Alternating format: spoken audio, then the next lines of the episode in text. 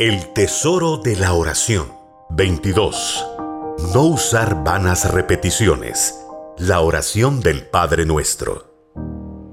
Y orando, no uses vanas repeticiones como los gentiles, que piensan que por su palabrería serán oídos.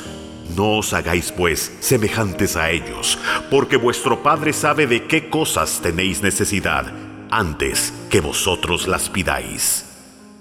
Mateo 6, 7 y 8.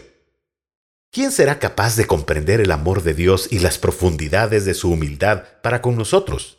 ¿Cómo puede ser que aunque Dios ya conoce nuestras necesidades, Él está esperando que nosotros las expresemos? ¿Le agrada a Dios escuchar nuestra voz? Por supuesto que sí.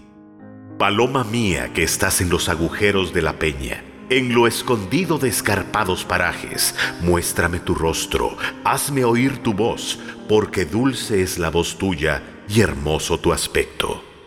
Cantares 2.14 Cuando nuestra relación con Dios es dulce, la voz con la que le hablamos a Él será dulce, y nuestras oraciones serán sinceras y espontáneas. Él está esperando que de mañana le confesemos nuestra incapacidad para enfrentar lo que el día trae consigo y seamos lo suficientemente humildes para pedirle ayuda.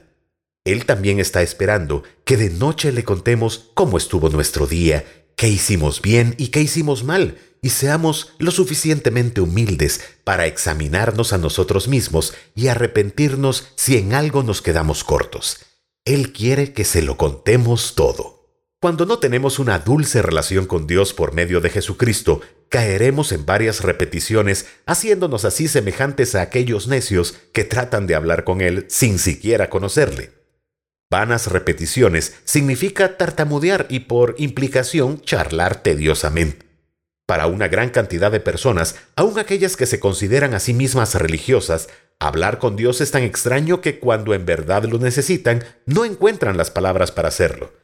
También se pueden ir a otro extremo y caer en palabrerías. Palabrería significa locuacidad. En este caso, las personas creen que hablando mucho o recurriendo a palabras elegantes y complicadas, por su elocuencia serán escuchadas. Cuando Dios busca que le hablemos en oración, Él no está únicamente esperando ser informado por nosotros como si lo necesitara. Él ya lo sabe todo anticipadamente. Dios está esperando que nos comuniquemos con Él, porque Él ama nuestra compañía. Él anhela la comunión con nosotros y desea comunicarnos su amor y su voluntad. Cuando nos comunicamos con el Señor, le estaremos alimentando y deleitando con los dulces higos de nuestra sinceridad. Una relación viva y espontánea con Dios por medio de Jesucristo resultará en una experiencia de oración viva, espontánea y emocionante. Higos dulces es lo que el Señor busca encontrar en nosotros. Por la mañana volviendo a la ciudad, tuvo hambre, y viendo una higuera cerca del camino vino a ella, y no halló nada en ella sino hojas solamente, y le dijo, Nunca jamás nazca de ti fruto. Y luego se secó la higuera. Mateo 21, 18 y 19. Cuando Jesús se encontró con Natanael, él pudo ver una persona sincera. Cuando Jesús vio a Natanael que se le acercaba, dijo de él, He aquí un verdadero israelita en quien no hay engaño.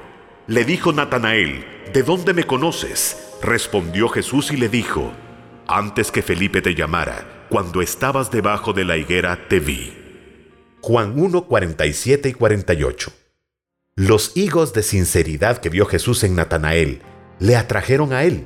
De la misma manera, todo lo que Jesús está buscando es nuestra oración, es nuestra sinceridad espontánea para haberse atraído hacia nosotros.